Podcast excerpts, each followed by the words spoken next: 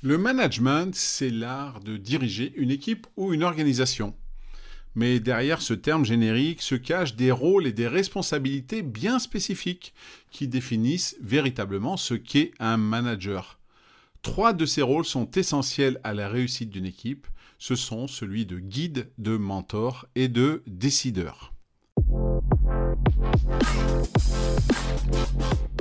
Bonjour à tous, je m'appelle Eric Allard, ancien athlète et coach olympique en bobsleigh. Aujourd'hui, j'anime des conférences, des formations et je coach des équipes ou des individus.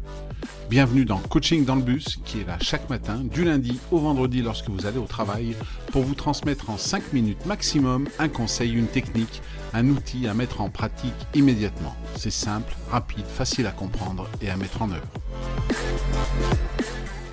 Alors commençons par le manager en tant que guide. Un peu comme un leader dont on a déjà parlé, il servira de boussole pour son équipe. Il va montrer la direction à suivre, il va éclairer le chemin et il va s'assurer que chaque membre de l'équipe comprend la vision globale, les objectifs fixés par l'organisation et les tâches qui lui incombent. C'est lui qui va donner le ton, qui va fixer les attentes et qui va fournir les ressources nécessaires pour que l'équipe puisse avancer, qu'elle soit logistique, financière, humaine ou autre.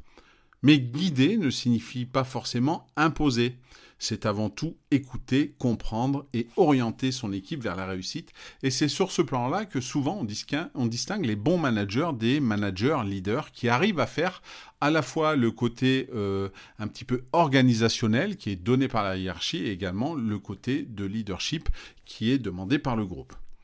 Ensuite, le manager peut également être un mentor, c'est-à-dire qu'au-delà de simplement superviser les tâches, le manager prendra ce rôle de mentor. Il est là pour soutenir, conseiller et aider chaque membre de son équipe à se développer professionnellement.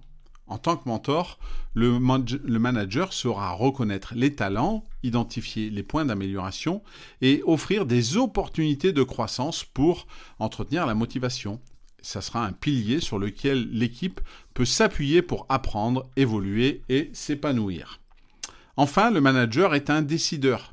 Il est confronté à des choix parfois difficiles qui peuvent avoir un impact significatif sur l'équipe et l'organisation. Et en tant que décideur, il doit évaluer les différentes options, peser les avantages, les inconvénients, et prendre des décisions éclairées, mais qui ne font pas forcément toujours plaisir à tout le monde, mais qui vont dans le sens positif pour l'organisation et les objectifs qui ont été fixés.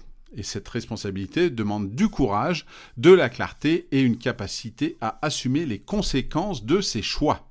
En conclusion, un manager ne se résume pas simplement à un titre ou à une position hiérarchique, même si on le voit souvent comme ça dans les organisations. C'est plus un ensemble de rôles et de responsabilités qui va demander à la fois de la compétence, de l'empathie et de la détermination. Un manager efficace saura quand guider, quand mentoriser et quand décider pour le bien de son équipe et de l'organisation. Alors qu'allez-vous avoir à faire aujourd'hui? Si vous êtes manager ou aspirez à le devenir, je vous invite à prendre un moment pour réfléchir à la manière dont vous incarnez ces trois rôles. Demandez-vous, suis-je le guide que mon équipe mérite? Est-ce que je prends le temps de mentoriser mes collaborateurs ou suis-je un décideur éclairé? Identifiez un domaine sur lequel vous souhaitez vous améliorer et engagez-vous à faire un pas concret cette semaine pour renforcer ce rôle. Et voilà, c'est fini pour aujourd'hui. Comme d'habitude, si ce podcast ou cet épisode vous ont plu, n'hésitez pas à le noter avec 5 étoiles sur votre plateforme d'écoute préférée, à le partager et à en parler autour de vous. Bonne journée et à demain